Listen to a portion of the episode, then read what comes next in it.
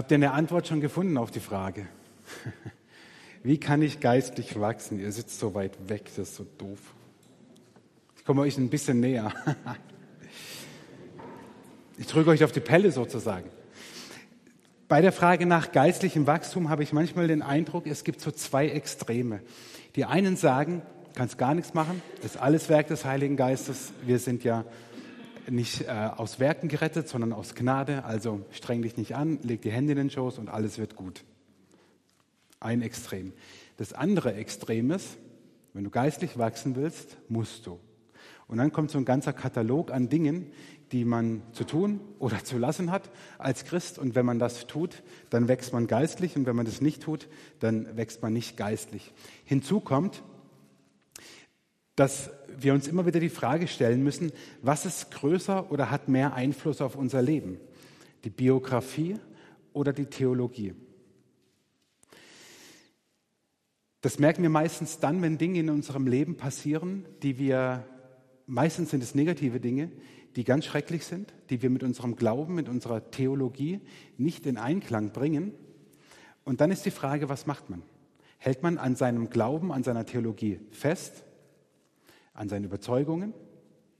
Oder, ich sage es etwas überspitzt, man wirft sie über Bord zugunsten dessen, dass man das, was da im Leben passiert, als positiv annehmen kann. Ich bewege mich ja in vielen, also Netzwerken, online wie offline, mit äh, Pfarrerinnen, Pfarrern, Theologen.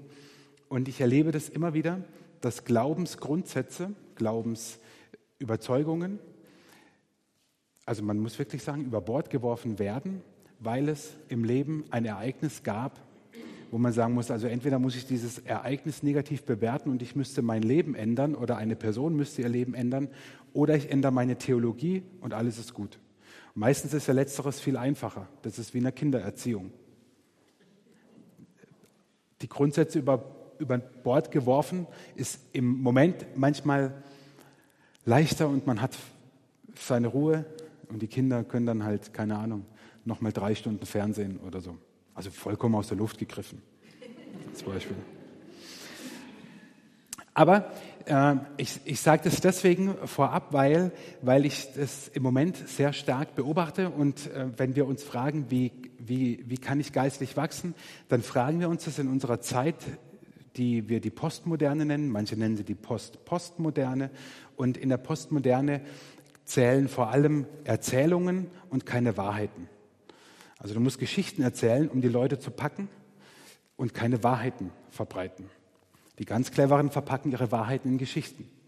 Also war Jesus postmodern, weil er hat immer seine Wahrheiten oder oft seine Wahrheiten in Geschichten verpackt. Aber wenn man sich heute anschaut, was auch so im Internet geteilt wird, was immer ganz toll ist, was man unbedingt gesehen haben muss, das sind irgendwelche Leute, die Geschichten erzählen. Und am Ende frage ich mich, was war jetzt die Substanz bei der Geschichte?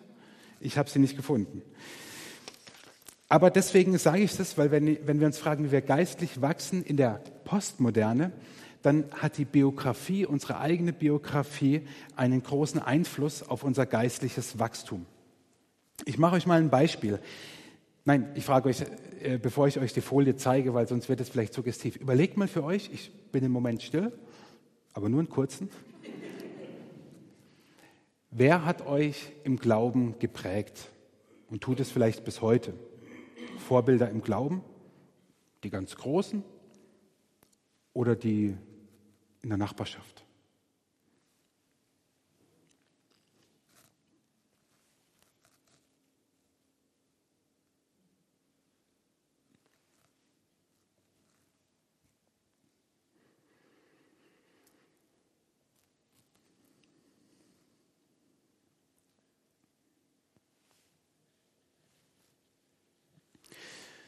Vorbilder prägen uns, wenn sie gut sind, in der Weise, dass sie unser Verhalten prägen. Ich habe euch mal einfach mal wahllos ähm, vier mögliche Vorbilder im Glauben mitgebracht. Mutter Teresa, von links nach rechts, Mutter Teresa, Billy Graham, Bill Johnson und Tim Keller. So zwei der etwas älteren Generation und verstorbenen Generation und zwei äh, aktuell Lebende, die großen Einfluss haben auf unterschiedliche Weise, nämlich Mutter Teresa äh, wir kennen sie als die, die Menschen, den Ärmsten, der Armen gedient hat Billy Graham, dessen Leben der Evangelisation verschrieben war. Bill Johnson, Leiter, Pastor der Bethel Church, ähm, die seit einigen Jahren jetzt ähm, maßgeblich äh, Lieder schreibt, Songs schreibt, die auch wir in der Gemeinde singen.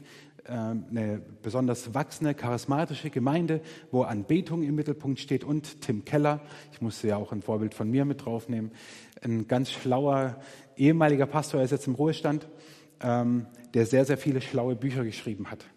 Und diese Vorbilder prägen uns ja nicht nur irgendwie, wir finden sie ja nicht nur irgendwie nett, sondern sie prägen uns, weil sie etwas in uns ansprechen, wo wir selber geistlich wachsen. Jemand, der durch das Dienen geistlich wächst. Ich werde es gleich noch aufdröseln, keine Sorge, aber ich möchte euch das nur als Beispiel nennen. Wer durch das Dienen geistlich wächst, auf den hat Mutter Teresa ein, muss nicht ein großes Vorbild sein, aber zumindest einen imponierenden Eindruck. Und genauso ist es mit denen, die evangelistisch, durch Evangelisation geistlich wachsen, durch die Anbetung oder durch das Studium, durch geistliche Literatur, durch Podcasts, Predigten, Bücher oder sonst was. Und dann sind es solche Menschen, die uns ansprechen, weil das sozusagen wie, wie die Frequenz ist, auf der wir selber geistlich wachsen. Wie kann ich geistlich wachsen? Da fällt mir ein Bibelvers ganz besonders ein aus Johannes 3. Ich habe mal verschiedene Übersetzungen euch mitgebracht. Johannes sagt über Jesus, er muss wachsen, ich aber muss abnehmen. Verkneift euch die Kommentare. Deswegen finde ich die Hoffnung für alle Übersetzungen auch ganz gut. Christus soll immer wichtiger werden und ich will immer mehr in den Hintergrund treten. Oder neue Genfer Übersetzung, er muss immer größer werden und ich immer geringer. Er muss wachsen, ich aber muss abnehmen. Christus soll immer wichtiger werden und ich will immer mehr in den Hintergrund treten. Er muss immer größer werden und ich immer geringer. Darum geht es bei geistlichem Wachstum. Dass Christus in uns, durch uns größer wird und wir kleiner. So, das will jetzt keiner hören. Deswegen stellen wir uns beim geistlichen Wachstum auch die Frage, was bringt es mir? Oder warum das Ganze? Und ich habe euch eine Bibelstelle dabei. Wenn ihr Bibeln dabei habt oder Bibel-App, dann schlagt doch mal Epheser 3 auf. Ähm, ich habe den Text auch hier im Ganzen, ist aber ein bisschen klein. Deswegen, wenn ihr die Bibel neben euch nehmt oder eine dabei habt, Epheser 3, Vers 14 bis 21.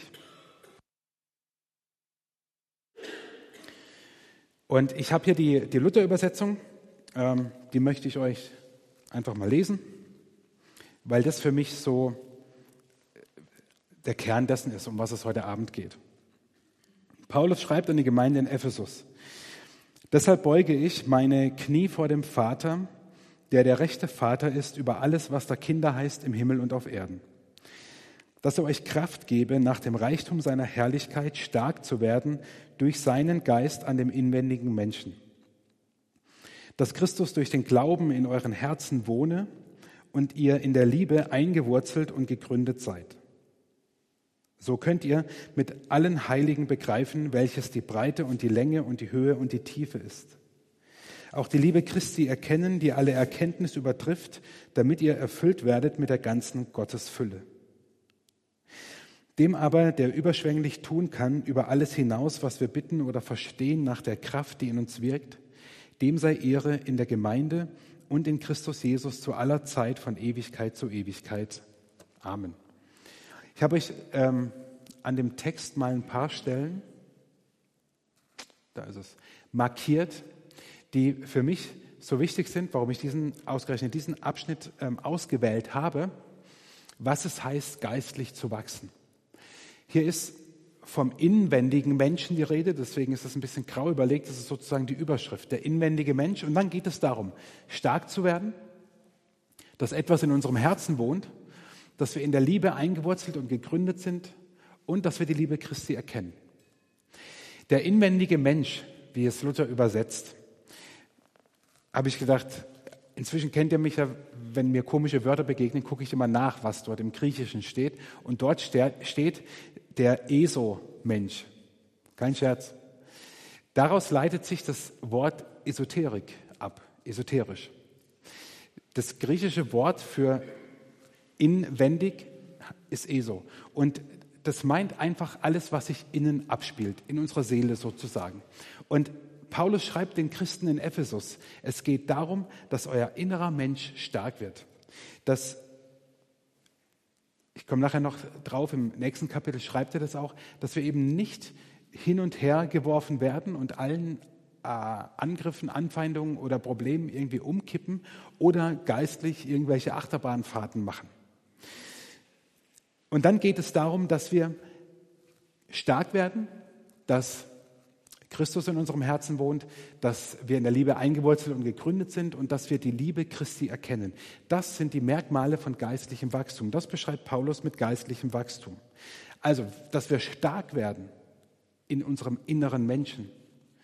Das, was Seminare heutzutage uns alles Mögliche verkaufen wollen, ähm, dass unser innerer Mensch stark wird, darum geht es. Dass Christus in unserem Herzen wohnt. Dieses Wort wohnen meint ein dauerhaftes Bleiben. Also natürlich sagt Jesus nicht irgendwann so, mir reicht's, ich ziehe jetzt weiter.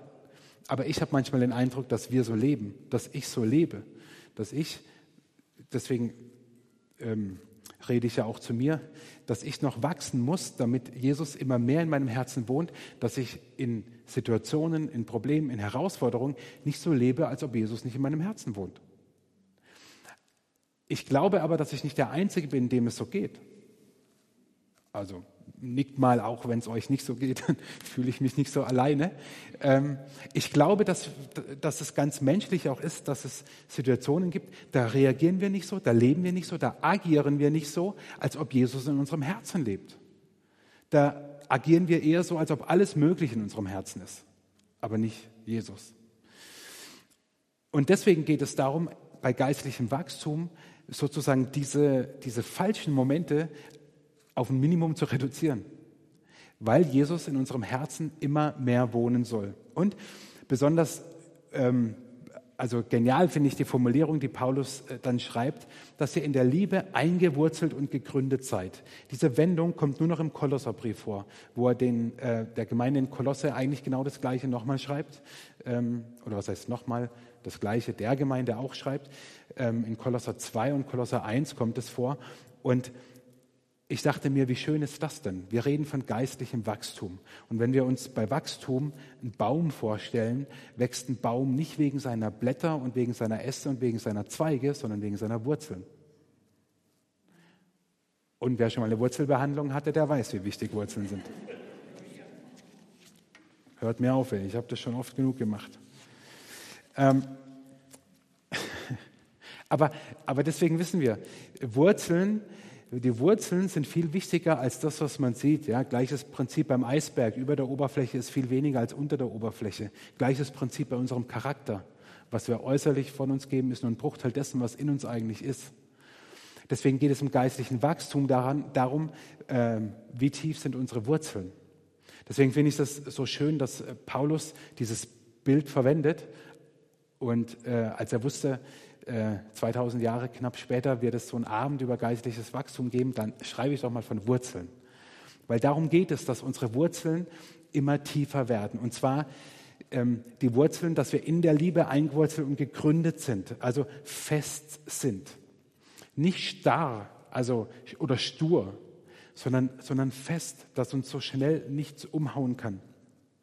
Und dann schreibt Paulus, es geht auch darum, dass wir ähm, die Liebe Christi erkennen. Hm, dazu muss man so ein bisschen die, ähm, soll man sagen, die, äh, die, die paulinische Theologie im Hinterkopf haben. Paulus geht es nicht vom, von seinem griechischen Denken her auch kommend, nie darum, einfach nur was zu wissen und zu erkennen und schlau zu sein und zu philosophieren, sondern wenn er von Erkennen redet, meint er immer ein, ein praktisches Wissen. Also wir sollen die Liebe Christi erkennen heißt, wir sollen von ihr wissen, wir sollen sie sehen, wir sollen davon reden können, aber vor allem sollen wir es tun können. Im Hebräischen, wovon sich wiederum das Griechische ableitet, ähm, ist mit Erkennen der Geschlechtsakt gemeint. Oder was habt ihr euch immer vorgestellt, wenn es heißt, und Adam erkannte Eva? Ach, Eva, du bist. So, als ob da noch jemand anderes gewesen wäre im Paradies. Aber es ist, also es ist nicht nur von der Übersetzung her so, dass es wirklich auch vom, vom, vom Hebräischen, dann natürlich auch jüdischen Denken so, dass dieses Wort ja da heißt es, ähm, erkennen, auch auf der ganz intimen ähm, ähm, Art gemeint ist. Und das natürlich wiederum eine ganz intime Gottesbeziehung auch meint, wenn wir Gott erkennen. Und das meint Paulus, wenn wir die Liebe Christi erkennen Darum geht es im geistlichen Wachstum. Dann heißt es nicht nur theoretisch davon zu wissen, sondern praktisch danach zu leben. Geistlich zu wachsen ist einerseits normal und hat andererseits ein Ziel. Ähm, in 1. Korinther 3, Vers 1 und 2, einige von euch ähm, werden die Stelle kennen, da redet Paulus zu den äh, Korinthern davon, dass er ihnen gerne ein bisschen festere Speise gegeben hätte, aber sie eigentlich nur wie kleine Kinder waren. Äh, und er deswegen ihnen Babyspeise geben musste, also Milch. Er schreibt 1. Korinther 3, Vers 1 und 2. Und ich, liebe Brüder, konnte nicht zu euch reden wie zu geistlichen Menschen, sondern wie zu fleischlichen, wie zu unmündigen Kindern in Christus. Milch habe ich euch zu trinken gegeben und nicht feste Speise, denn ihr konntet sie noch nicht vertragen. Auch jetzt könnt ihr es noch nicht. Schönes Urteil. Also was wir aber sehen ist, Paulus redet von Babys, von Kleinkindern. Das heißt aber, es gibt ja auch, weil er sagt, ihr konntet es noch nicht vertragen, es gibt auch geistlich gewachsene Menschen. Aber die Korinther waren es offensichtlich nicht. In 2. Korinther 5, Vers 17, dieser bekannte Vers, ist jemand in Christus, so ist er eine neue Kreatur. Das Alte ist vergangen, siehe, Neues ist geworden. Wenn etwas neu wird, wenn ein Kind neu entsteht, wenn Leben neu entsteht, dann muss es erstmal wachsen. Das ähm, ähm, wie sagt man, Grund, Grundelement von, äh, Grund, ähm, nicht Element, ähm, äh, wie sagt man, äh, jetzt fällt mir das Wort nicht ein, Kriterium. Vielen Dank, Soufflöse. Von, äh, davon, dass etwas lebendig ist, ist, dass es wächst. Das ist in der Natur so, das ist in der Tierwelt so, das ist bei Menschen so. Ähm, unsere Zellen teilen sich und wachsen und das ist Ausdruck davon, dass es lebendig ist. Und deswegen ist geistliches Wachstum ist nicht schlimm, wenn man auf so einer Babystufe ist, ähm, wie Paulus schreibt. Er drückt zwar ein bisschen forsch aus, aber er redet davon, ich konnte es euch noch nicht geben. Geistliches Wachstum ist also normal. Und geistliches Wachstum hat ein Ziel. Und das ist dieses Kapitel später im Epheserbrief, wenn ihr die Bibel noch aufgeschlagen habt, Epheser 4, redet er auch sehr lange darum, ähm, wie sie sich in der Gemeinde verhalten sollen. Und dann heißt es in Epheser 14 und 15 sozusagen zwei Zielrichtungen von Wachstum. wohin wachsen wir eigentlich? Damit wir nicht mehr unmündig sein und uns von jedem Wind einer Lehre bewegen und umhertreiben lassen durch trügerisches Spiel der Menschen, mit dem sie uns arglistig verführen. Lasst uns aber wahrhaftig sein in der Liebe und wachsen in allen Stücken zu dem hin, der das Haupt ist. Christus. Also es gibt zwei Ziele.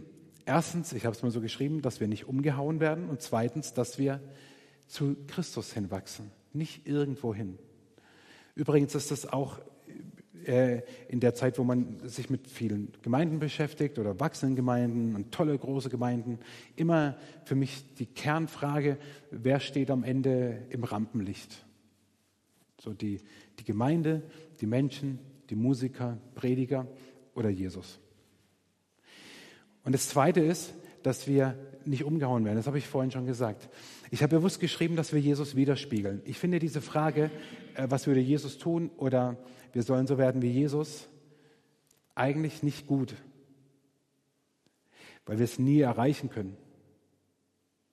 Das ist so wie beim, wie beim Hunderennen ähm, wenn, wenn, wenn die Hunde, ich habe letztens mit den Kindern so Wissenssendungen angeguckt und dann haben sie gezeigt, wie, wie Hunde trainiert werden für Filme, also Filmtiere. Und dann ging es um Hunde.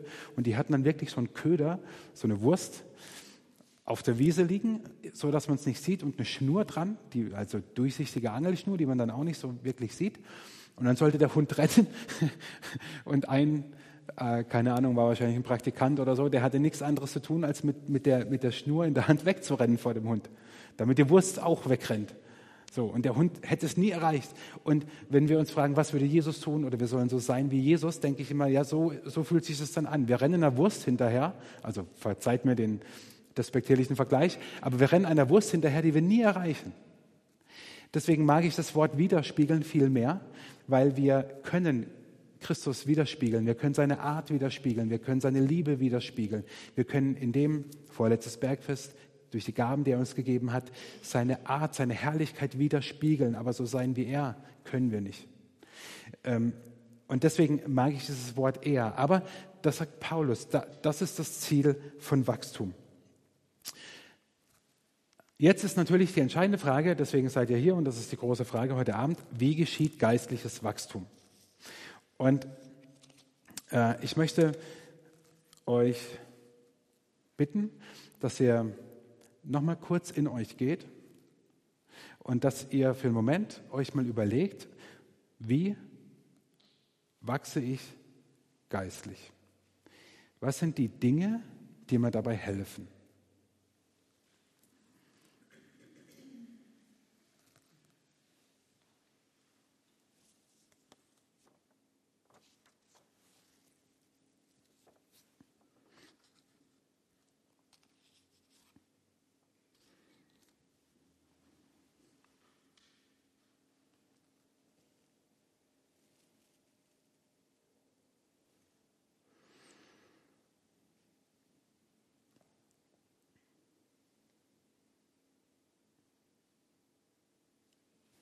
Ich habe euch diese Frage deswegen gestellt, weil ich jetzt vielleicht manche schockieren werde. Ähm, wenn wir menschlich natürlich wachsen, brauchen wir wachsen wollen. Als Baby auf die Welt kommen, ähm, sagen wir mal die ersten paar Monate überlebt und überstanden haben. Wir brauchen eigentlich nur zwei Dinge, um zu leben und zu wachsen. Wir müssen atmen und wir müssen uns ernähren. Von Essen und Trinken kann man sich vollständig ernähren. So. Und wir müssen atmen. Mehr brauchen wir nicht, um zu leben und zu wachsen.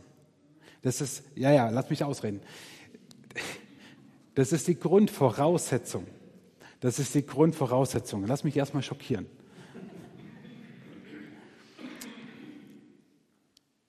Kennt ihr Kaspar Hauser? Wir brauchen mehr als Nahrung und äh, Sauerstoff, Luft zum Atmen, um zu wachsen um wirklich zu leben. Aber um zu existieren, am Leben sozusagen aufrechterhalten zu werden, müssen wir essen und müssen wir atmen. Und vielleicht ist jetzt dem einen oder anderen von euch so durch den Kopf gegangen, ich wachse am meisten geistlich durch Beten und Bibellesen. Und dann sage ich, das ist keine Art, geistlich zu wachsen. Das ist für mich die Grundvoraussetzung, zu existieren als Christ. Zu beten und in der Bibel zu lesen, ist für mich keine Frage des geistlichen Wachstums, sondern meines Wesens als Christ. Wenn ich das nicht tue, tue ich nicht das, was ich als Mensch tue, nämlich zu atmen und zu essen.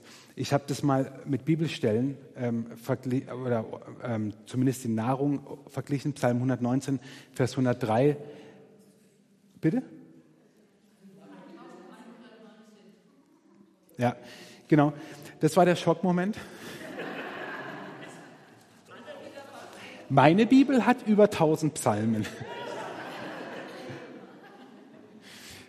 Ich habe das Update gezogen, wisst ihr? Also, nein, nein, nein, ihr wisst schon, Psalm 119, Vers 103, da heißt es, dass dein Wort ist mir süßer als Speise oder ist mir wie süße Speise. In 5. Mose 8, Vers 3, Jesus nimmt es dann in der Versuchung auf, in Matthäus 4, als er vom Teufel versucht wird. Ähm, der Mensch lebt nicht vom Brot allein, sondern von einem jeden Wort, das aus dem Mund Gottes geht.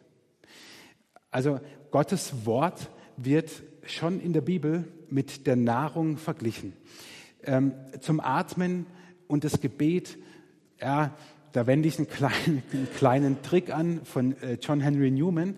Der war ursprünglich äh, in der anglikanischen Kirche, wurde dann katholisch und war auch dort Bischof im 19. Jahrhundert. Und er hat diesen Ausspruch äh, gebracht, den ich genial finde. Er sagt, beten ist das Atemholen der Seele. Beten ist das Atemholen der Seele. Und so wie bei natürlichem Wachstum, damit überhaupt noch mehr geschehen kann, Nahrung und Atmung da sein muss. Ist meine Überzeugung. Das ist jetzt nicht irgendwie, das steht jetzt nicht irgendwo in der Bibel. Ihr, ihr werdet das nicht irgendwo in der Bibel finden, aber das ist meine Überzeugung, ist die Grundvoraussetzung, dass ein Christ überhaupt geistlich wachsen kann, dass er in der Bibel liest und dass er betet. Dass er sich sozusagen geistlich ernährt und geistlich atmet. Ähm, ich sage euch auch gleich, warum das so ist. Ähm, äh, warum ich es nicht zum, na, zu einer Art geistlichem Wachstum dazu zähle, weil ich euch jetzt nämlich ähm, einige geistliche Übungen sozusagen vorstellen will. Wir turnen jetzt nicht oder so, keine, keine Sorge, das klingt so. Ich möchte euch ähm, einige ähm, Übungen vorstellen, die ich aus diesem Buch hier habe, ähm, von Dallas Willard. Der ist vor, ich weiß es gar nicht genau, ich glaube vor ungefähr zehn Jahren oder so gestorben, fünf Jahren. Hm, Wikipedia weiß es. Ähm, und er hat ein fantastisches Buch geschrieben, Das Geheimnis geistlichen Wachstums. Ich habe das vor langer Zeit schon mal gelesen, vor, also vor langer, langer Zeit, und habe es jetzt vor nicht allzu langer Zeit, also vor ein paar Wochen, an einem Wochenende komplett nochmal durchgelesen. Ähm, ich kann euch das Buch wärmstens empfehlen und ich kann es euch auch nicht empfehlen, weil der gute Mann war Philosoph. Und wer jetzt irgendwie so erwartet, so, äh, keine Ahnung, so äh, Stieg Larsson oder Rosamunde Pilcher Format, abends im Bett liegen, noch ein bisschen lesen, die Augen fallen dabei zu. Oh, schwierig. ähm, also den, den, jeden Willard muss man lesen mit einem wachen Geist. So. Ähm, aber Dallas Willard hat eine ganze Generation von theologischen Lehrern ähm, geprägt. Also es gibt einige, die Henry Nouwen zum Beispiel ist einer von, von, von denen. Oder John Ortberg, den viele von euch wahrscheinlich kennen. Ähm, für sie war Dallas Willard ähm, ihr, ihr, geistlicher Mentor teilweise, also wirklich Mentor, aber auch einfach Vorbild im, im Glauben, von dem sie viel gezogen haben. Der, der Mann war ein, ein Genie, ein, ein wahnsinnig schlauer Kopf.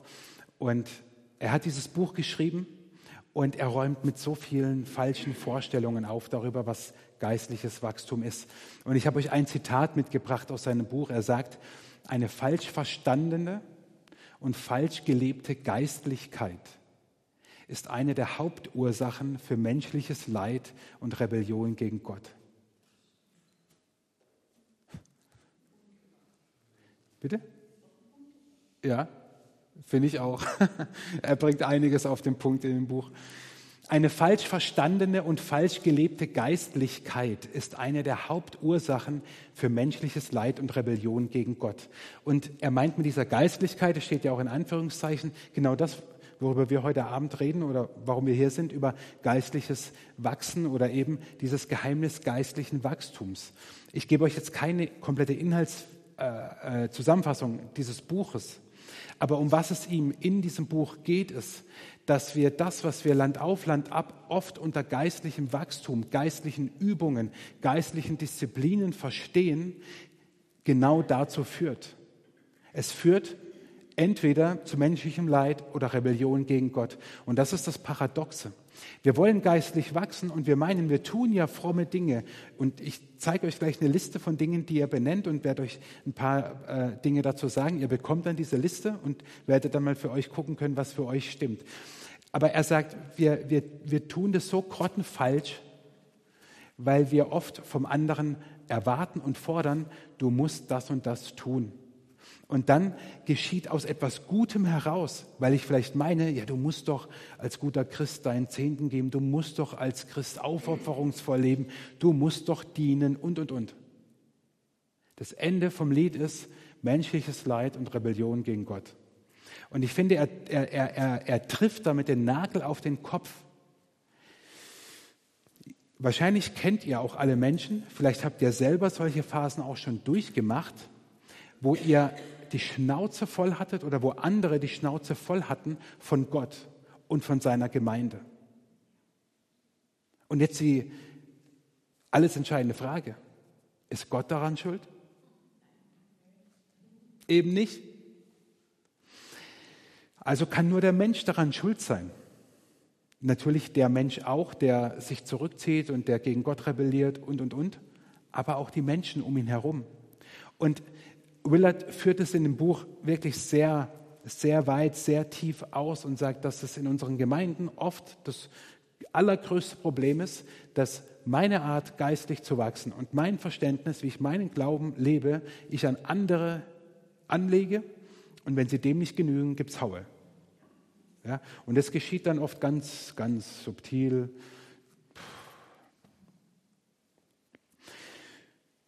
Und also gut, bringen wir es bringen ähnlich wie Willard auf die Spitze, das ist geistlicher Missbrauch, ja, der da geschieht, wenn man sowas tut. Ja, weil was das Ende vom Lied ist, ist nicht nur menschliches Leid, weil Leute sich distanzieren von Menschen, von der Gemeinde, sondern gegen Gott letzten Endes rebellieren. Weil sie, gesagt haben, weil sie sagen, Gott, ich habe dir doch jahrelang, vielleicht jahrzehntelang gedient, ich habe dieses und jenes getan und ich erlebe dich nicht, meine Gebete werden nicht erhört. Wenn ich in der Bibel lese, ist irgendwie alles staubtrocken, in der Gemeinde geht alles im Bach runter, niemand mag mich und der KSC steigt nicht auf. Also alles ist einfach schlecht. Ich, ich muss ja auch mal einen kleinen Witz machen, um die Schwere rauszunehmen, aber versteht ihr, da steckt so viel Potenzial drin, in die falsche Richtung zu gehen. Und ähm, ihr, ihr macht's richtig, ihr seid heute Abend hier und macht euch Gedanken darüber. Die anderen natürlich auch, die jetzt alle nicht da sind, die Tausende. Aber ähm, wir, wir ich, ich möchte euch von Herzen bitten, und das kann ich ja jetzt nur euch sagen, weil ihr hier seid, ähm, dass ihr vorsichtig seid, euer eigenes geistliches Leben an andere anzulegen und zu sagen, du musst als Christ das und das. Ein letzter Gedanke dazu noch und dann ähm, werde ich euch die, die Gedanken von Willard, die ganz praktischen Beispiele sagen. Ich glaube, wir wachsen am meisten, also die, die meisten Wachstumsphasen in unserem Glauben haben wir dort, wo wir verstanden haben, dass der Glaube eine Liebesbeziehung ist zum dreieinigen Gott und nichts anderes.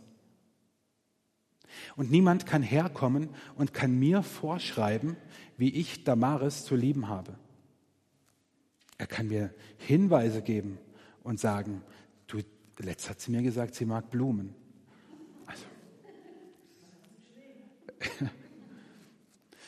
so, ja, okay, was ich damit mache, muss aus meiner Liebe zu ihr erwachsen. Sonst tue ich doch nur etwas, um meine Frau zu lieben, was jemand anderes mir sagt. Ähm, und wenn wir das noch geistlich auf Gott projizieren, dann wird es doch total schräg. Der Glaube ist eine Liebesbeziehung, die ich zu Gott habe, die sich aber sozusagen horizontal in der Gesellschaft, in meinem Umfeld, in, in dem, wo ich stecke, auswirken soll. Aber wie ich Gott liebe, überlass bitte mir. Und wie du Gott liebst, überlasse ich gerne dir. Willard unterscheidet oder er, er geht in seinem Buch auf geistliche Übungen ein. Er nennt es geistliche Übungen, geistliche Disziplinen und ähm, er, er vermittelt es sehr schön, wie ich finde, weil er nicht von einem Trainingslager oder so spricht, aber weil er sagt, naja, von nichts kommt nichts. Ist ja so. Wenn wir geistlich wachsen wollen, wenn das, was wir Epheser 3, dass wir gegründet sind, dass wir verwurzelt sind, dass wir die Liebe Christi erkennen, dass wir zu Christus hinwachsen, dass wir im Glauben stärker werden, dass wir nicht umhergeworfen werden von, von wilden Lehren oder von äh, Problemen im Alltag, wenn wir das alles wollen, dann, dann können wir etwas dazu tun, wenn wir das möchten und wenn man einen anderen ähm, Theologen hinzunimmt, wenn es unsere Sprache der Liebe sozusagen ist. Und er unterscheidet zwischen zwei Kategorien. Er unterscheidet zwischen Übungen der Hingabe und Übungen der Enthaltsamkeit. Und das sind seine ähm, geistlichen Übungen. Die habe ich euch dabei. Ich habe euch diese Folie dabei, dass ihr die mitnehmen könnt ähm, und einfach mal schauen könnt. Und ich werde nur ganz wenig dazu sagen und dann äh, einfach nehmen und weitergeben. Weil man muss das ein oder andere voneinander abgrenzen. Und ich würde ihm jetzt auch nicht in allem äh, Juhu äh, jubilieren und zustimmen und sehe manches anders. Aber es ist vollkommen wurscht. Wenn wir uns fragen, wie kann ich geistlich wachsen, dann können wir uns von einem schlauen Menschen Inspiration holen. Vieles davon ist vielleicht gar nicht neu. Warte jetzt erstmal, bis, bis, äh, bis die Folien durchgegangen sind oder die, die Zettel, besser gesagt.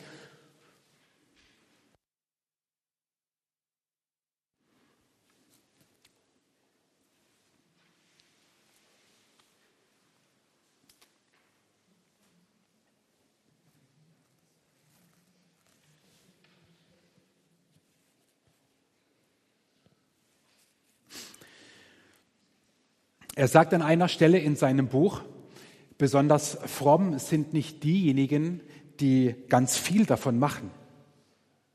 Denn die sind eigentlich unfromm, weil die brauchen diese Übungen, um zu wachsen.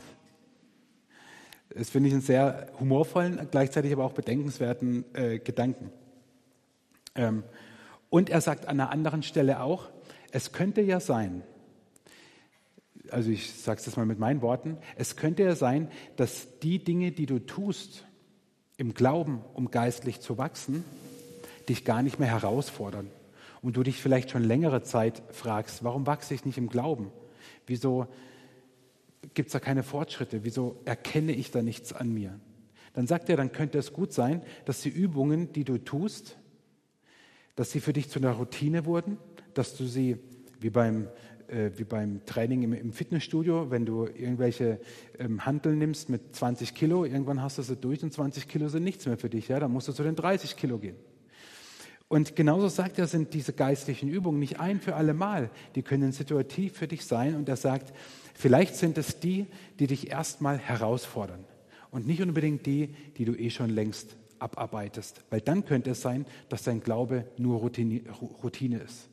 Ich finde den Gedanken deswegen so brillant, weil ich ihm insofern zustimme, oder was heißt insofern zustimme, weil wir ja sagen, wir wachsen an unseren Herausforderungen. Und ich glaube, das trifft eben genau auch dazu. Gleichzeitig aber will ich sagen, das sagt er nicht in seinem Buch, aber ich möchte das, äh, darauf hinweisen, dass Gott auch auf eine Art mit uns kommuniziert, die uns passt. Also wir müssen uns nicht jetzt selber kasteien und schlagen, indem wir uns jetzt was raussuchen und sagen, jetzt will ich geistlich wachsen und mache jetzt irgendwas, was mir eigentlich überhaupt nicht liegt. Aber ich finde es äh, interessante Gedanken. Er unterscheidet in die Übungen der Hingabe und in Übungen der Enthaltsamkeit. Und die Übungen der Hingabe sind Studium, Anbetung, Feiern, Dienen, Gebet, Gemeinschaft, Beichte, Unterordnung. Die Übungen der Enthaltsamkeit sind Einsamkeit, Stille, Fasten, einfaches Leben, Keuschheit, Verschwiegenheit, Opferbereitschaft. Wow, das sind ganz attraktive Wörter. Ähm, und er sagt, durch alles kannst du geistlich wachsen. Studium, ich, ich, gehe nur, ich will nur ganz ein, ein paar Gedanken dazu sagen, ähm, gar nicht viel, gar nicht ins Detail gehen. Studium, sagt er, das gesprochene, das geschriebene Wort Gottes, Predigten, die Bibel, Kommentare, theologische Bücher, Podcasts, alles, was uns im Studieren sozusagen äh, weiterbringt. Die Anbetung, sagt er, auch gesprochen, natürlich gesungen, aber auch, wenn wir die Psalmen zum Beispiel lesen, wo wir merken, da klingt ganz viel in uns an, dass wir uns bewusst Zeiten der Anbetung nehmen das vielleicht als, als Vorbemerkung noch, das hat er immer gesagt oder schreibt in seinem Buch, wichtig ist, dass wir diese Übungen, dass wir sie bewusst tun, nicht einfach über uns ergehen lassen. Feiern fand ich einen brillanten Gedanken, den ich noch nicht zu Ende gedacht habe, aber er sagt, feiern ist die Vollendung der Anbetung. Feiern ist die Vollendung der Anbetung. Und dann habe ich gedacht, ähm, wenn er, also steht nicht in seinem Buch, deswegen, wenn es blöd für euch klingt, das, das sind meine Gedanken jetzt. Das Ziel menschlichen Daseins ist die Anbetung. Womit wird die Ewigkeit unter anderem verglichen? Mit einem Hochzeitsmahl, mit einer großen Feier. Also ist das äh, die Vollendung unseres Ziels, die Vollendung der Anbetung, das Feiern, sogar eschatologisch gesehen auf die Ewigkeit hin, vollkommen korrekt, weil wir dann ein Hochzeitsmahl feiern. Und er, er, bringt ein faszinierendes Beispiel aus 5. Mose 14. Ich lese es euch jetzt nicht vor, könnt ihr euch vielleicht dazu notieren. 5. Mose 14. Dort soll das Volk Israel den Zehnten eines Jahresertrages, den Zehnten eines Jahresertrages nehmen und die Sau rauslassen. Im Angesicht des Herrn. Steht dort. Aber ohne Witz, dort steht, bringt alles hin und wenn es für euch zu weit ist, verkauft diesen Zehnten und nehmt dieses Geld, kommt dann, wo alle zusammenkommen und kauft wieder etwas. Und dann steht dort von Wein und starkem Getränk. Also versteht ihr, der Wein damals, der war eh schon stark. Nicht so wie bei uns, der war stärker. Und dann steht da aber noch starkes Getränk. Wein und Whisky, Wein und Schnaps, also versteht ihr, aber immer im Angesicht des Herrn, steht dabei, in der Gegenwart des Herrn. Aber da soll gefeiert werden. Lest mal 5. Mose 14, lest es mal. Die Worte, die gebraucht werden, nehmt verschiedene Übersetzungen. Dort soll wirklich das Volk auf gut Deutsch die Sau rauslassen, aber immer im Angesicht des Herrn. Also das tun, was vor Gott okay ist, aber feiern, was das Zeug hält. Und er sagt, feiern tut man in Gemeinschaft. Und es ist eine Form, geistlich zu wachsen, mit anderen, für andere zu feiern. Meins ist es, glaube ich, nicht, aber äh, vielleicht von euch. Dienen ähm, äh, äh ist, ist, ist, ist, klar. Gebet hat er extra drin. Widerspricht er eigentlich dem, was ich äh, vorhin so gesagt habe? Und dann habe ich extra nochmal genauer nachgeguckt, wie er das meint. Und er schreibt tatsächlich auch davon, dass das Gebet für ihn Wesensäußerung des Christen ist. Also gar nichts Besonderes. Aber er, es geht so in die Richtung auch von, von Geistesgaben, dass er sagt, dass es Menschen gibt, die eine besondere Leidenschaft für das Gebet haben, eine besondere Begabung haben, Gebete erhört werden, für die es nichts, leicht, äh, nichts Schweres ist zu beten. Luther, für Luther gibt es drei Stufen des Gebets. Es gibt das vorformulierte Gebet, es gibt das freie Gebet und es gibt das kontemplative Gebet. Er hat mal ein kleines Gebetsbüchlein geschrieben. Und erst für Luther ist das kontemplative Gebet das Ziel des Gebetslebens. Das vorformulierte Gebet sind die Psalmen, er sagt, das höchste vorformulierte Gebet ist das Vaterunser. Das freie Gebet ist dort, wo wir mit freien Worten sprechen, aber das ist noch nicht das höchste der Gefühle. Das kontemplative Gebet, sagt er, ist das Gebet, wo der Heilige Geist zu uns spricht. Und so muss man sich das vielleicht äh, vorstellen, dass Menschen, die geistlich durchs Gebet wachsen, Menschen sind, die eigentlich gar nicht selber viel reden, sondern die viel hören. Das meint übrigens kontemplatives äh, Gebet, hörendes Gebet. Gemeinschaft, logisch, ist ähm, also selbsterklärend. Die Beichte, vollkommen aus der Übung gekommen. Dabei gibt es ein tolles Buch, Die Beichte von Professor Peter Zimmerling, ähm, evangelischer Theologieprofessor. Christa hat gestern meine Begeisterung über ihn abbekommen. Also ich habe das Buch auch, wenn es euch interessiert. Ähm, Luther fand die Beichte ja auch äh, überhaupt nicht abschaffenswert, im Gegenteil. Und Unterordnung, sagt er, ist sozusagen die höchste Form des geistlichen Wachstums innerhalb einer Gemeinschaft. Er bezieht 1. Petrus 5 und Hebräer 13 mit ein, dass man sich der Leitung unterordnet, dass sich die Jüngeren den Eltern unterordnet, dass man bewusst sich anderen unterordnet, auch wenn man Dinge anders tun würde. Und als er das so geschrieben hat, habe ich selber für mich gemerkt, das ist für mich in der Tat eine Art, geistlich zu wachsen, weil ich muss mich zum Beispiel, ob ich will oder nicht, ich muss mich meiner Arbeitgeberin unterordnen, ja, meiner Landeskirche. Und da geschehen viele Dinge, die ich so nicht tun würde und denken würde und verlauten lassen würde. Aber ich ordne mich bewusst unter. Dann die Übungen der Enthaltsamkeit. Einsamkeit, sich bewusst mal zurückzuziehen, ein Wochenende für sich, eine Woche für sich, ein ganzes Jahr für sich. Einfach Zeit zu haben für sich selbst und für Gott. Die Stille ist für ähm, Dallas Willard sozusagen, er, er schreibt, die Einsamkeit wird durch die Stille Realität. Also die Stille ist noch mal eine Stufe weiter als die Einsamkeit. Einsamkeit ist für ihn einfach sich dem Trubel, dem Alltag, zu entziehen. Da muss ich aber noch nicht still sein. Dann kann ich einfach irgendwo hinfahren und gut, die Zeit genießen. Ein stille Wochenende heißt einfach mal still sein. Es gibt ja auch so Schweigewochenenden. Ähm, er sagt, beides ist sehr gefährlich, weil man in die Abgründe seines Selbst schaut. Fasten, klar. Einfaches Leben Einfaches Leben. Als ich das gelesen habe, habe ich gedacht, das haben wir verlernt. Einfaches Leben. Das haben wir verlernt. Das, das können wir schon gar nicht mehr. Er sagt, einfaches Leben heißt einfach mit dem zu leben, was ich brauche und Gott dafür dankbar zu sein. Und zu sagen, mehr, mehr brauche ich nicht. Meine Güte, das ist so schwierig.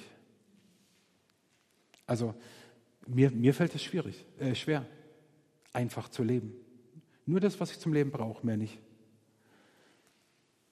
Keuschheit im, im sexuellen, Verschwiegenheit, damit meint er keine Amtsverschwiegenheit von, von Priestern oder dergleichen, sondern er schreibt sogar, Gutes tun und es nicht an die große Glocke hängen. Das meint er mit Verschwiegenheit. Aber nochmal, bewusst sich den Dingen auszusetzen, bewusst zu sagen, ich möchte dieses, jenes Gutes tun, XY Gutes tun, der muss es gar nicht mitkriegen, dass ich das war. Niemand muss es mitkriegen, dass ich das war. Und das Letzte ist die Opferbereitschaft, ist für ihn die nächste Stufe sozusagen vom einfachen Leben, wo er sagt, dort lebe ich bewusst mit noch weniger, als ich bräuchte. Und gebe von dem, was ich aber habe, ganz bewusst anderen an Zeit, an Geld, damit sie, also damit es ihnen gut tut in dem Moment. Und all diese Dinge, also, hm, keine Ahnung, vielleicht geht es nur mir so, ich hoffe nicht, weil ich dieses Buch gelesen habe, aber so viel davon merke ich, das wäre wirklich eine Herausforderung für mich. Ich wüsste noch nicht mal, ob ich dadurch geistlich wachse, ob mein Glaube in Jesus dadurch tiefer wird. Aber ich wüsste zumindest vieles davon wäre für mich eine Herausforderung. Und das ist mein Wunsch für euch heute Abend, dass ihr aus diesen Übungen, wie er sie nennt, ich finde das Wort Übungen ein bisschen oldschool, aber ich habe es halt übernommen, weil ich es nicht schlecht finde, dass ihr euch überlegt, weil es wirklich Übungen sind, weil es Dinge sind, die wir tun. Aber nochmal, weil wir Jesus lieben. Wenn ich, wenn ich, ist zwar ein ganz simples Beispiel, aber wenn ich Damaris einen Blumenstrauß kaufe, muss ich mich auch in Bewegung setzen. Äh, muss ich, letzt wollte ich das wirklich mal, also ich habe es auch gemacht. Herr, ohne Witz. Ähm, was, ach, Valentinstag, ja. Also, ja, jede, jede Ehefrau sagt, wenn dann der Mann am Valentinstag kommt, ach, wir feiern doch keinen Valentinstag, ja. Aber wehe, er bringt keine Blume, da gibt es Haue am nächsten Tag. Also, Valentinstag. Irgendwie, ich hatte eine extrem volle Woche und ich hatte nur ein schmales Zeitfenster. Aber ich wollte ja unbedingt, als Ausdruck meiner Liebe, wollte ich am Valentinstag, Valentinstag Blumen äh, schenken. Und ich hatte nur ein kurzes Zeitfenster und ähm, musste das auch noch irgendwie so geschickt machen, dass sie das nicht gleich mitkriegt und keine Ahnung was. Ey. Und dann bin ich losgegangen und dann bin ich auf die Sparkasse. Ja, Automat geht gerade nicht hey Leute, ich kann im Blumenladen nicht mit Karte bezahlen. Ja? Also Automat geht nicht. Okay, gehe ich an den Schalter. Haben Sie Ihr Konto bei uns oder bei einer anderen Filiale? Äh, nee, nicht, nicht hier bei einer anderen Filiale. Ja, tut uns leid, dann, Sie sind zwar bei der Sparkasse, aber ich kann Ihnen kein Geld geben. Ich will diesen blöden Blumenstrauß, Leute. Und ich habe chronisch kein Bargeld. Also bin ich zur Volksbank und habe hab die 5 Euro Gebühren in Kauf genommen und habe Damaris den teuersten Blumenstrauß wahrscheinlich meines Lebens geschenkt. Aber ich wollte ja unbedingt einen Blumenstrauß schenken. Nicht, weil jemand zu mir sagt, du musst es jetzt machen, sondern weil es mir wichtig war, ihr dadurch meine Liebe auszudrücken. So blödes, banales Beispiel. Aber so sind diese Übungen zu verstehen. Es kostet uns schon auch etwas. Aber ich glaube, der Mehrwert, der ist unglaublich größer, wenn wir dadurch im Glauben wachsen. Lieben Männer, die strahlenden Frauen eurer Augen, wollte ich gerade sagen. Also Augen eurer Frauen. Das macht doch jeden Einsatz. Na gut, vergiss es. Ich möchte aber, dass ihr es auf keinen Fall, weil ich mir das vorhin so wichtig war, hört, du musst, sondern ich will. Ich will etwas ausprobieren. Ich will geistlich wachsen. ich, ich, ich will auch etwas dafür einsetzen. Ich will es aber nicht, weil die anderen das von mir fordern, sondern ich will, weil mein Glaube tiefer werden soll. Und ich möchte euch jetzt zum Schluss einfach bitten, dass wir, oder dass, dass, dass ihr, ich habe das für mich schon gemacht, ich war ja vorbereitet sozusagen, dass ihr, wir nehmen uns jetzt einfach ein paar Momente, dass ihr diese, diese Liste mal in Ruhe anschaut. Das ist eine Liste von Dallas Willard. Das ist kein göttliches Wort, das ist keine biblische Liste. Für mich ist es eine enorme Hilfe. Vielleicht spricht euch das eine oder andere an. Nehmt euch einen Moment Zeit, wo, wo ihr denkt, ich will an ein, zwei Sachen vielleicht mal rangehen. Auch vielleicht sind sie gerade ganz quer, vielleicht ist es was, was bei euch schon länger gärt, um geistlich zu wachsen.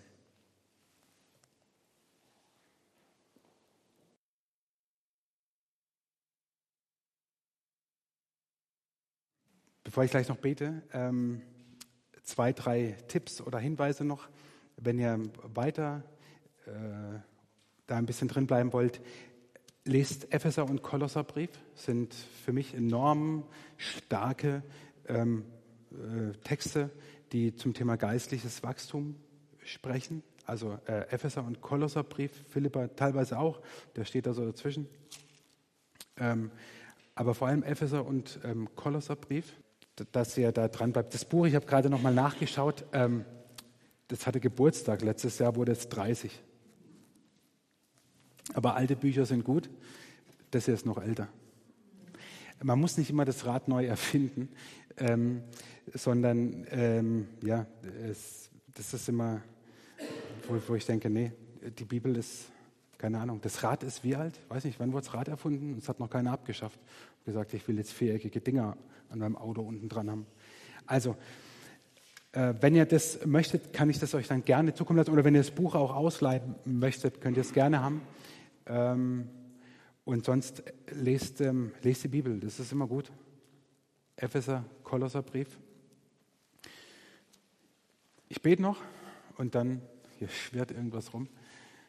Äh, lass uns doch aufstehen zum, zum Beten.